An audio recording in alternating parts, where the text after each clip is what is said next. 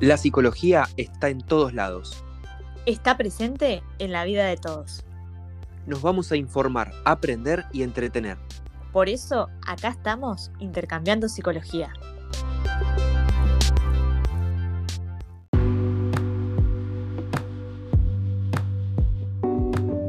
Bienvenidos al noveno episodio de Intercambiando Psicología. Soy el licenciado Martín Blauville y como siempre me acompaña en la conducción la licenciada Rocío García. Hola Martín, ¿cómo estás?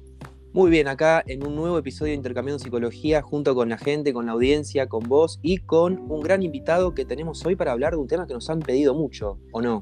Sí, sí, sí, sí. Hoy vamos a estar hablando de, de ansiedad que, es un tema que nos vienen pidiendo bastante en, Instagram, ¿no? Cuando Desde que comenzamos. Sí, sí, sí, cuando pedíamos recomendaciones como para ver temas que podíamos tocar en el, en el programa, siempre estaba como ahí muy latente ansiedad. Siempre, siempre lo pedían, era uno de los temas más solicitados, así que bueno, se hizo esperar, pero queríamos tener justamente este invitado que lo hemos escuchado en sus redes sociales y la verdad que nos gusta mucho cómo trata el tema, así que directamente lo presento. Hoy nos acompaña el licenciado Mauro Fragapane, graduado en la Universidad Nacional de Mar del Plata, donde allí también es docente. Mauro es especialista en psicoterapia cognitivo-integrativa y actualmente realiza atención online y además la rompe con su cuenta de Instagram que después la vamos a estar compartiendo. Bienvenido, Mauro. Hola Martín, muchas gracias. Hola Rocío, muchas gracias por la invitación. Un placer estar aquí con ustedes. Eh, contanos, Mauro, acerca de tu formación, cómo arrancaste y sobre todo de, tu encuadre y tu forma de trabajo. Bien, como mencionaste vos, la psicoterapia cognitiva integrativa, eh, la verdad que es muy amplia, existen diferentes vertientes hoy en día, se habla mucho en lo que se llama las terapias de tercera generación. En mi caso trabajo desde un enfoque integrativo, digamos, vinculando algunas herramientas eh, de este último modelo en psicoterapia cognitiva contextual, ¿sí? con lo que tiene que ver con el modelo más tradicional en psicoterapia cognitiva, que para decirlo en palabras fáciles, los psicoterapeutas cognitivos lo que trabajamos es la relación entre los pensamientos, las emociones y las conductas. ¿sí? Eh, digamos, toda dificultad que tiene una persona es una función que quizá no es muy adaptativa, muy adecuada, para poder resolver algo, para poder abordar algo. Entonces lo que se trabaja con el consultante es poder entender cuál es la lógica entre estos elementos que conforman el comportamiento para poder arribar a una manera más sana de adaptarse, de vivir y estar con los otros. Y vos, Mauro, eh, ¿cómo, eh, ¿cómo, se te dio, digamos, eh, para, para elegir y usar este método de trabajo eh, ante tus pacientes? ¿Frente a qué tipo de problemas es más efectivo utilizar herramientas eh, de la psicoterapia cognitiva integrativa? Bien, clarísimo, Rocío. Con respecto a la primera pregunta, siempre fui como muy inquieto cuando era estudiante de grado sobre los modelos más actuales en psicoterapia, ¿sí? sí. Y bastante crítico con los modelos más tradicionales, no obstante, ahora como, digamos, como graduado y ya con algunos años de experiencia en la clínica, rescato muchísimo los aportes más tradicionales de psicoterapia, del psicoanálisis, de la gesta, del humanismo, etc.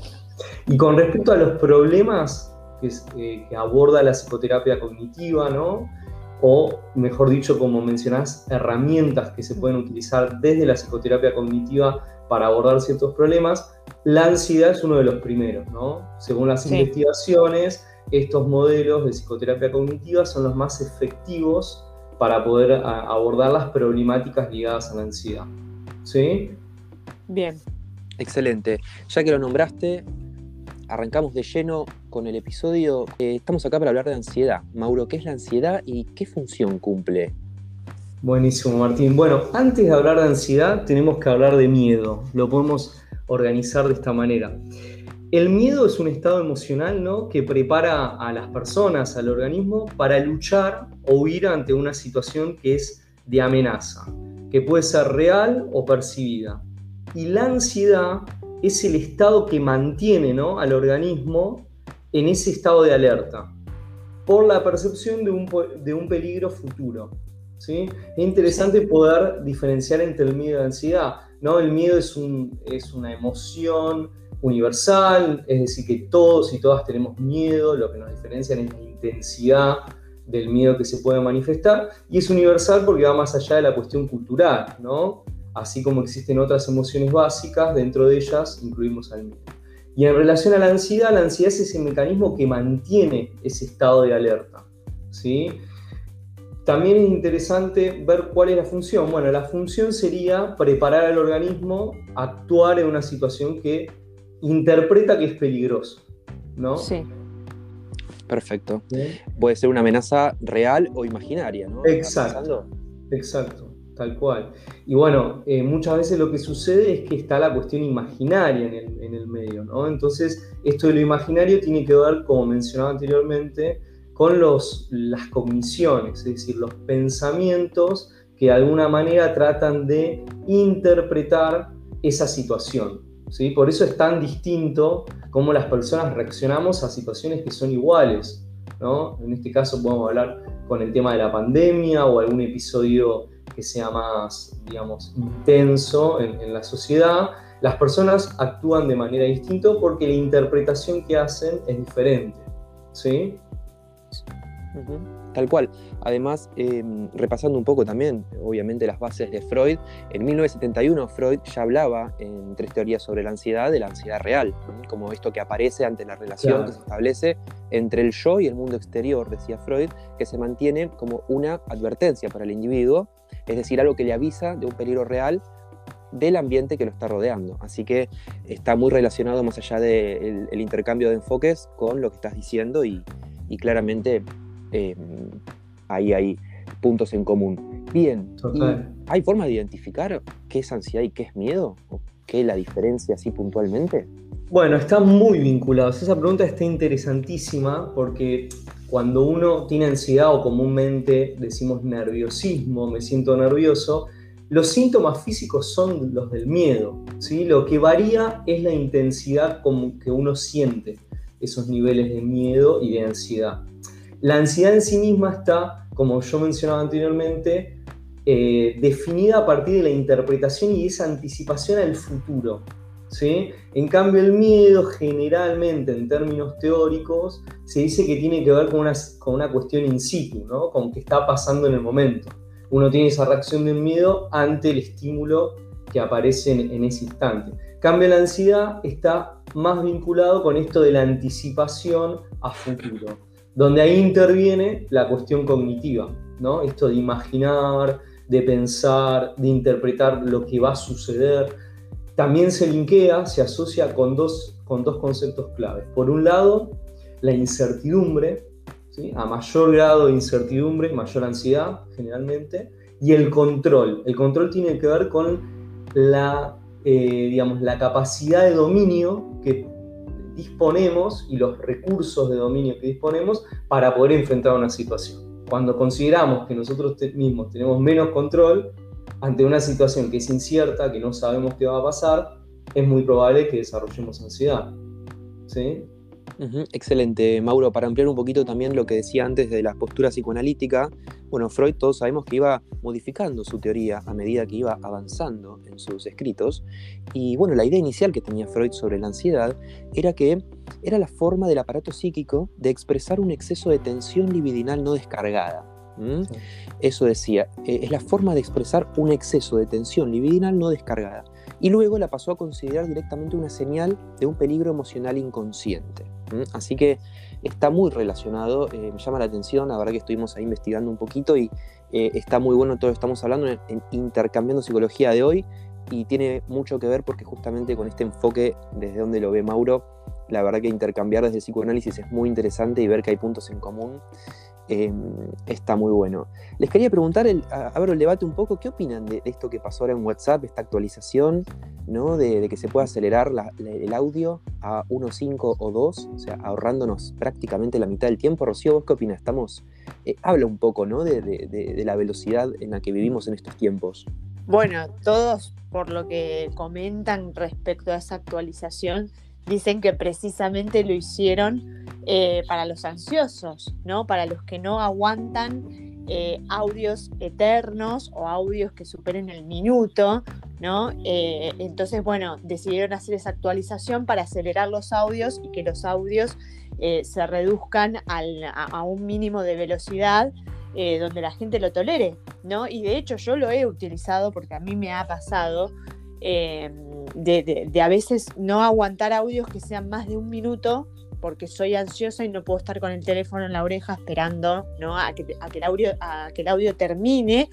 Em, entonces es como que todos empezaron a decir que fue como una actualización que hizo WhatsApp justamente porque se notaba que la gente nunca terminaba de oír los audios, ¿no? Como que se, se denotaba eso de un audio eterno, no lo termino de escuchar. Exacto. Yo con algunos audios también confieso que, lo hago. A ver, no siempre. Cuando estoy entre paciente y paciente, por ejemplo, meto ahí el 2 por.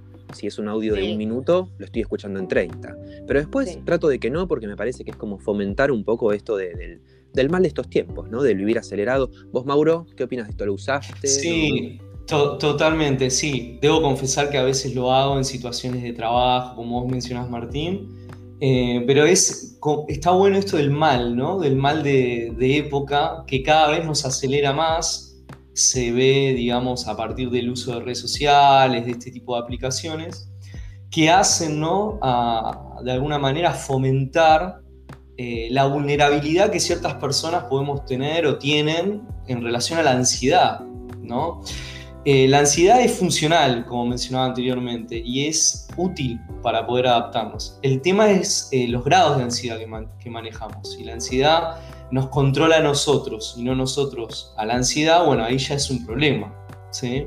Excelente, Mauro. Y entonces podemos interpretar que aquella ansiedad que resulta disfuncional en realidad estamos hablando de un trastorno de ansiedad, ¿verdad? Exactamente. En, psicología hablamos de trastornos de ansiedad, que algunos de esos son los famosos ataques de pánico, que en términos de manuales se denomina como trastorno por pánico, ¿sí? que puede, digamos, es la expresión más, eh, más alta, más intensa de los síntomas físicos de la ansiedad, ¿sí? en los ataques de pánico la sudoración excesiva, la taquicardia, ¿no? los temblores en el cuerpo, y a nivel cognitivo la persona lo interpreta como que se va a volver loco, que se va a morir y demás. ¿Sí? Después tenemos otro de los trastornos de ansiedad. Bueno, este el trastorno por pánico puede estar vinculado con la agorafobia. La agorafobia es el temor a sufrir un ataque de pánico afuera de casa, ¿sí? en lugares en lugares abiertos, en transportes públicos generalmente, ¿sí? o en lugares multitudinarios donde hay mucha gente. Eh, también tenemos las fobias simples, ¿sí? que están vinculadas a la ansiedad, porque hay una reacción de ansiedad, como describíamos anteriormente, sobre algún objeto en particular. En general son los animales, ¿no? las fobias a las agujas, a las alturas, bueno, hay diferentes. La fobia a volar, por ejemplo. Después tenemos lo que se llama el trastorno de, ansiedad generalizada, que tiene que ver en términos coloquiales con la preocupación excesiva. ¿sí? Las personas que se preocupan por todo y todo el tiempo, que no pueden establecer una jerarquía ¿sí? o una dimensión de lo que es más prioritario o más importante eh, en términos de funcionamiento para mi vida diaria. ¿sí? Entonces están constantemente preocupándose, que la, preocupación es un mecanismo justamente para regular la ansiedad, pero es un mecanismo no muy saludable que digamos. ¿sí? Esos son algunos de los trastornos de ansiedad, también tenemos la ansiedad social, ¿sí? la ansiedad eh, muy inminente ante los intercambios eh, sociales que tiene que ver con una interpretación que hace la persona de que ese intercambio va a ser negativo para ella, porque los demás la van a juzgar, se va a sentir humillado humillada. Eso tiene que ver con la ansiedad social. Bien, Mauro, y con respecto a esto justamente que, vos estás nombrando, ¿crees que la pandemia, con todo esto que está pasando, eh, funciona eh, desde el año pasado como un estímulo estresor eh, eh, que, se, implementa a la ansiedad, digamos? Totalmente, Rocío. Como mencionaba anteriormente, la ansiedad está vinculada con estos dos elementos, o estos dos conceptos, mejor dicho, que son la incertidumbre y el control. Y claramente la pandemia nos vino a enseñar y a mostrar que en la vida en general no tenemos certidumbre de lo que va a suceder, ¿no? Y control tenemos en algunos momentos vinculado a las acciones individuales que uno puede realizar.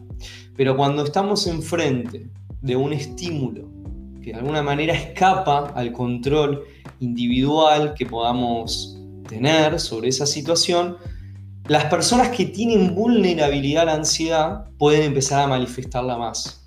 ¿Sí? Es importante decir que no todas las pandemias, no todas las pandemias, no todas las personas, quiero decir, no todas las personas, como mencionaba anteriormente, reaccionan igual. Es esperable la ansiedad, pero si hay vulnerabilidad, es esperable que se manifieste de una manera eh, más, eh, más intensa en ese tipo de personas o en esas personas. Claro, sí, de hecho, eh, con, la aparición de la, de la pandemia, hubo un aumento muy drástico de consultas a, psicólogos, ¿no? Por el, por el tema de depresión, de ansiedad, de un montón de patologías que fueron aumentando ¿no? Con el auge de la pandemia, que antes por ahí eh, pasaban como desapercibidos y con la llegada de la pandemia se empezaron como a manifestar en las personas. Sí, sí, tal cual, coincido totalmente. También se vio en, ciertas investigaciones que, por ejemplo, en Argentina, ¿no? Cuando eh, por parte del gobierno se extendía la cuarentena, aumentaban las consultas. Exacto, sí. Eh, eso es muy interesante. Entonces, sí, sí, la verdad que... Hay, gente muy hay gente muy estructurada también, ¿no? Que vive su rutina, sus cosas, de una manera muy estructurada. Entonces, todo lo que pasa... Sí. Entonces, eh, ante la incertidumbre de la vida misma, como decía Mauro, se sumó esto. Entonces, para esas personas que viven las cosas de manera muy, muy estructurada o que se la toman muy en serio todo, todo lo que pasaba el año pasado, incluso gran parte de este año, eh, fue bastante estresor, como estábamos hablando, ¿no? Y, este estrés trae ansiedad, obviamente, ¿no? Que se abre, que se cierra, que las restricciones, que las 8 de la noche, que las 11, que las 7, que las 6, ¿no? ¿A qué hora me tengo que tomar el, transporte para volver a mi casa, que me piden el permiso? Todo. Eh, está bien que es, algo mundial, ¿no? Pero todo lo que nos pasó como humanidad, como mundo en el último año y medio o dos años, eh, no ayudó para nada a esa gente, ¿no? Que encima vive la vida de esta forma ya de antes. Exacto, exacto, sí, tal cual, Martín. Porque es un contexto que no ayuda, es también toda una cultura de la inmediatez que va, va de la mano con, eh, sumada a este contexto, a, a que aparezcan más cuadros de ansiedad, ¿no? Eh, eso es interesante decirlo.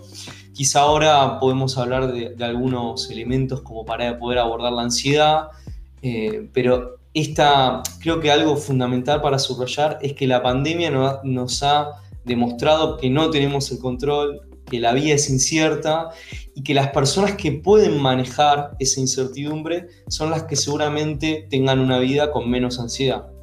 Quería hacer hincapié en eso que dijiste de recursos para abordar la, ansiedad. ¿Qué recursos terapéuticos comunes ¿no? hay dentro de lo que es el, consultorio para abordar eh, esta problemática que, se está como acentuando bastante ahora? Bárbaro, bien, bien. En primer lugar, creo que algo que es común para todos los modelos psicoterapéuticos que uno puede trabajar en consultorio eh, con el objetivo de abordar las problemáticas ligadas a la ansiedad o a la ansiedad en general, tiene que ver en primer lugar con explicar qué es la ansiedad, o sea, como un abordaje psicoeducativo, explicativo sobre esto que le va sucediendo a la persona. ¿sí? Eso me parece que es común a todos los modelos eh, terapéuticos. ¿sí?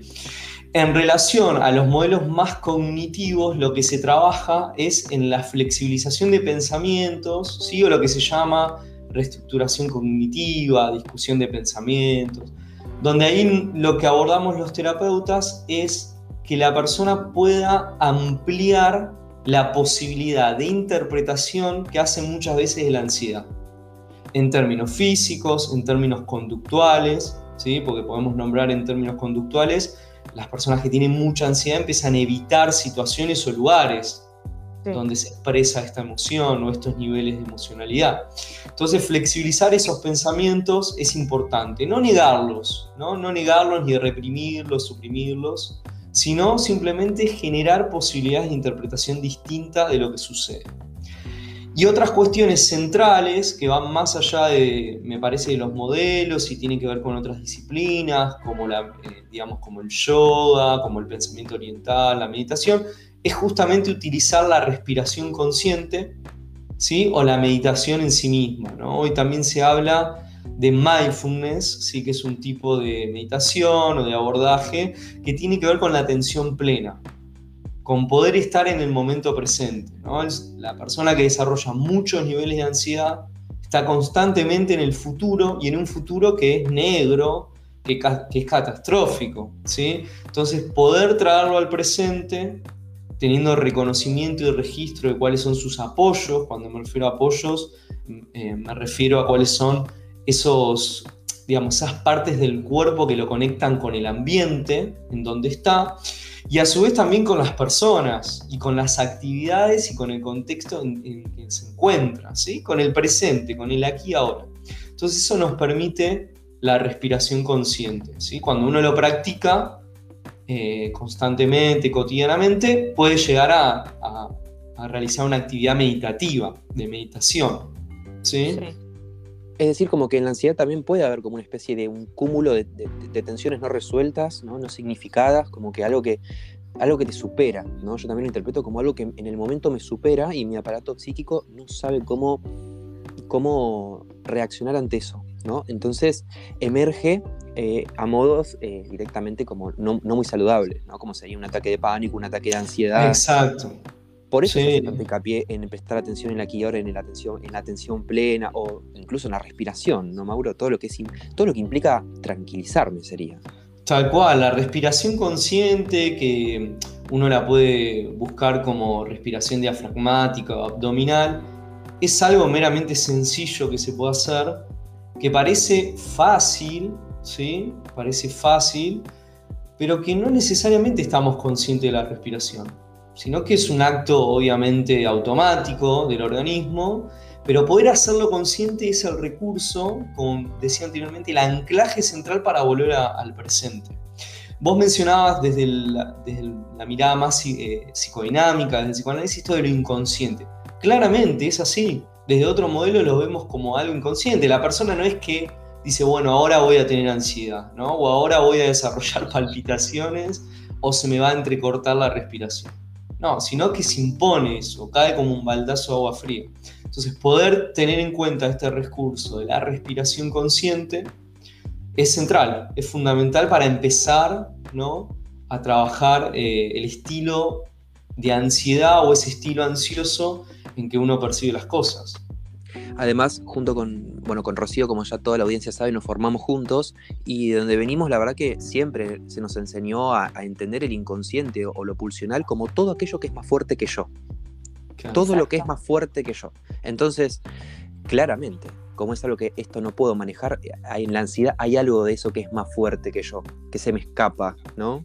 Sí, Tal cual, tal cual. En los modelos cognitivos más tradicionales lo que hacemos con esos síntomas es tratar de eliminarlos, ¿no? El psicoanálisis lo que dice es comprender cuál es la raíz que está detrás del síntoma.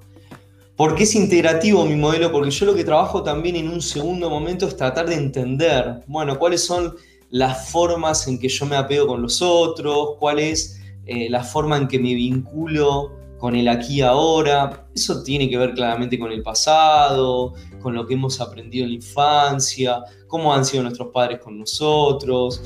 Eh, de alguna manera ellos han tolerado la incertidumbre la ansiedad. Bueno, esas son todas cuestiones que después uno, en el trabajo en el consultorio como clínico, puede hacer en un segundo momento. ¿no? En un primer momento se trabaja con este tipo de recursos más conductuales, más cognitivos, para luego quizá empezar a bucear, si también la persona lo, lo permite, ¿no? Y, de alguna manera eh, puede empezar a trabajar en, torno a entender cuáles son un poco eh, las raíces y el funcionamiento ansioso que tiene.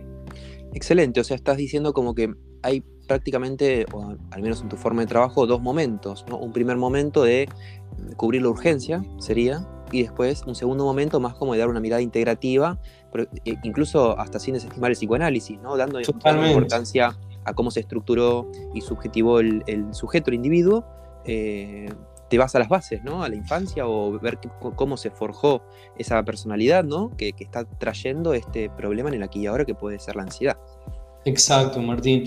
Tenemos que mencionar que el psicoanálisis, ¿no? si los colegas eh, nos están, y las colegas nos están escuchando, seguramente les debe resonar esto, es muy amplio. No podemos solamente eh, circunscribir el psicoanálisis al psicoanálisis freudiano, que fue el padre del, del psicoanálisis, y también la psicoterapia.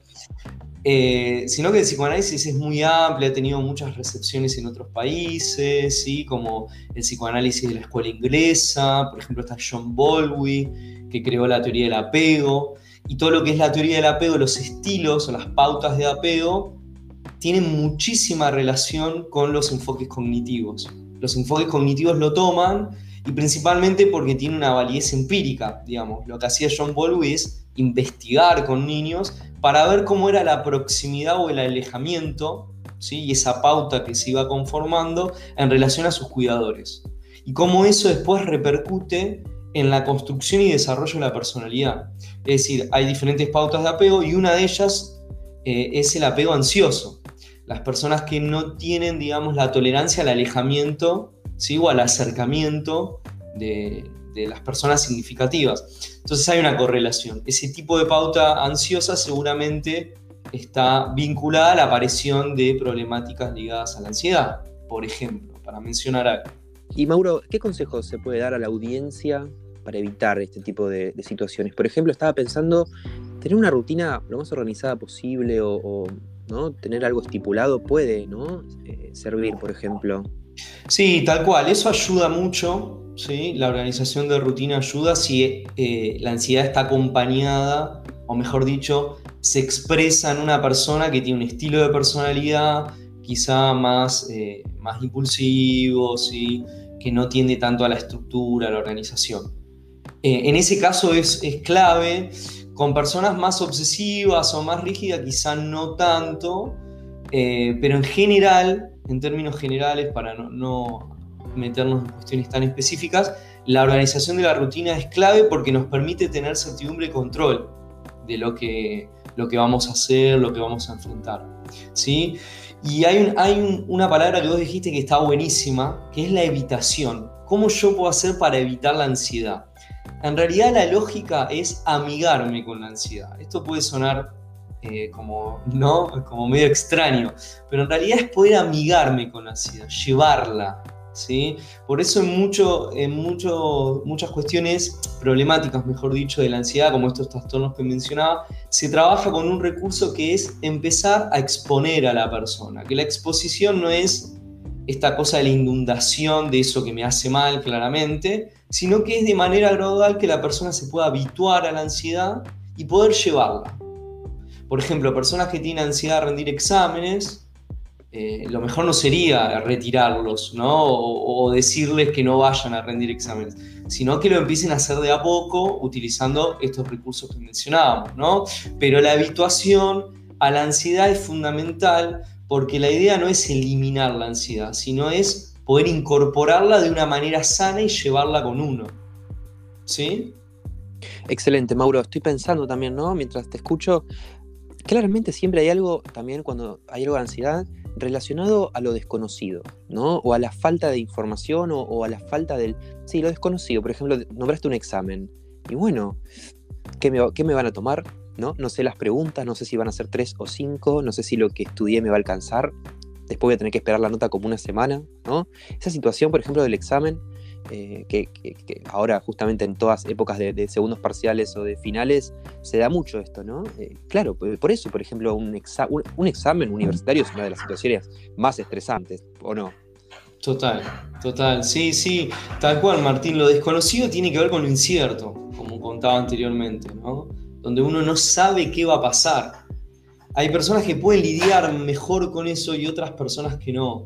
Y esas personas que no pueden lidiar con eso empiezan a manifestar estos síntomas de ansiedad muchas veces en el cuerpo. Entonces está la típica, ¿viste? Experiencia donde, uy, no, fui a rendir con fulanito en la facu y empecé a sentir que me faltaba el aire, me puse re nervioso, empecé a transpirar, me puse colorado, ¿no? Bueno, toda esa sintomatología se empieza a generar que en algún punto es normal, como mencionaba anteriormente, porque es típica de la ansiedad y por esta funcionalidad de poder adaptarnos, poder enfrentar esa situación. Pero cuando es excesiva, ¿no? cuando ya es de más, bueno, ahí empiezan los problemas. Y es importante ir consultar, ¿sí? Eh, también otra cosa que no mencioné, la importancia de la actividad física con el tema de la ansiedad. ¿sí?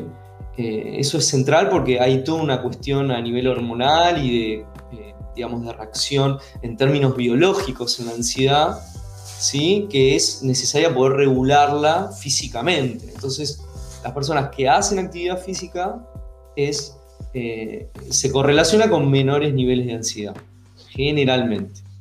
Venimos con muy presente con el tema de la actividad en intercambio psicología, Rocío. Sí, con el, tema de la actividad, sí, la, de la actividad física como, como ocio, ¿no? O como un modo también de, de digamos, de desconectar de la rutina, ¿no? De, que sirva también como para poner no solamente en funcionamiento el cuerpo, sino también eh, la cabeza, ¿no?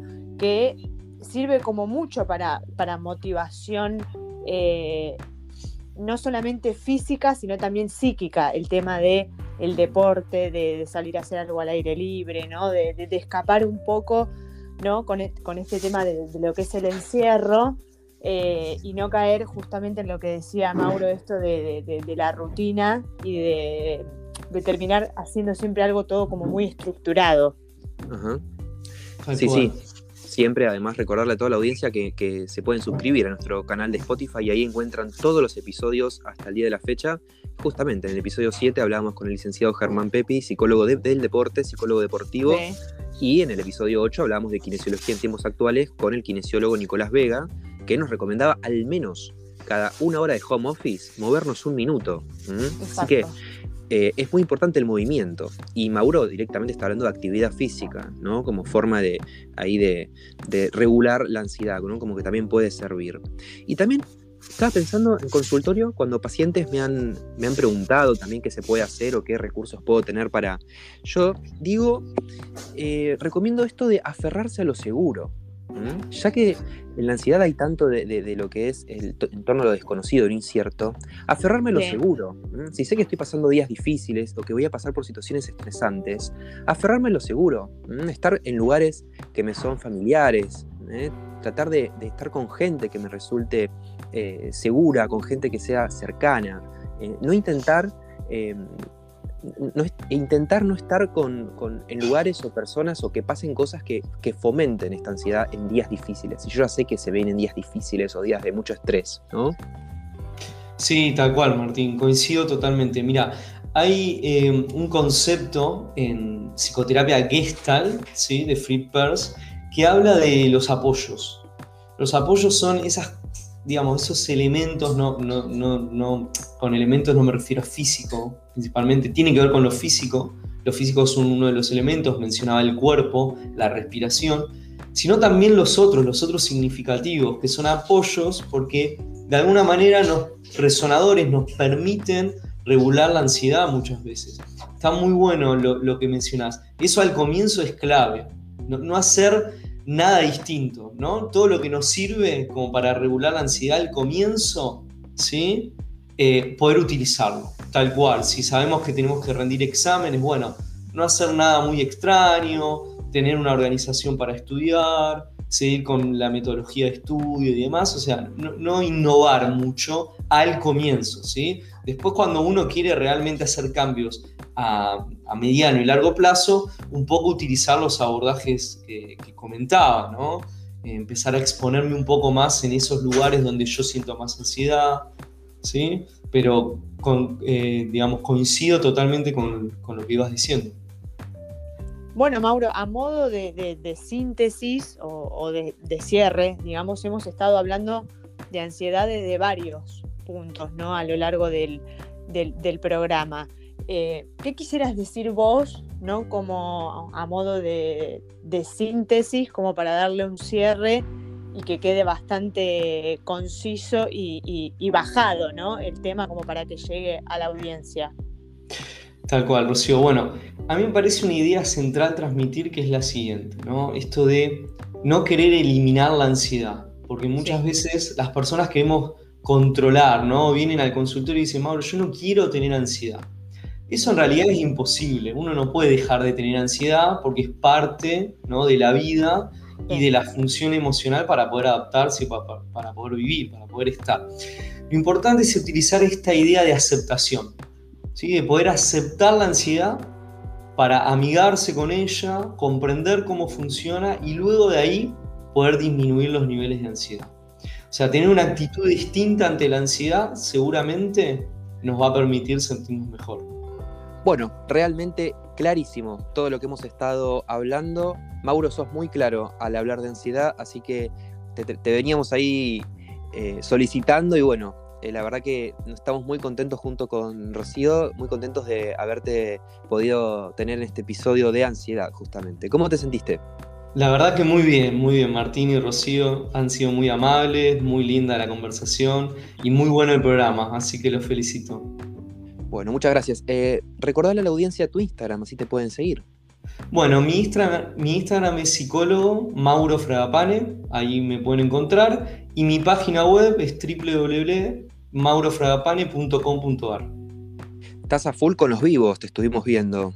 Sí, sí, la verdad que los vivos me parecen esto, ¿no? Un, espacio de intercambio que es muy lindo con colegas, también con personas ligadas a la, salud mental, de otras profesiones, otras disciplinas. Así que me parece un espacio donde aprendo mucho y también me parece que uno convida un poco el conocimiento y las experiencias con otras personas. Así es, además haces posteos muy buenos, la verdad que siempre muy ilustrativos todos, así que la verdad que está muy bien también las cosas que pones al pie, como reflexiones, así que la verdad invitamos a la audiencia que le, que le haya gustado el, episodio a seguir a Mauro. Bueno, Mauro, muchas gracias por haber participado. ¿eh? Muchas gracias chicos, que anden muy bien. Bueno, Rocío, nos despedimos. Nos despedimos, Martín. Un gran programa hoy. Por un fin gran pudimos tocar el tema de, ansiedad, que fue, era un tema muy solicitado. Así que bueno, espero que, que, a la audiencia le guste y que sea lo que estaban esperando, ¿no? Así es. Así que bueno, eh, es todo por hoy. Gracias por haber estado de otro lado. Gracias por acompañarnos. Nos encontramos en el próximo episodio de Intercambiando Psicología.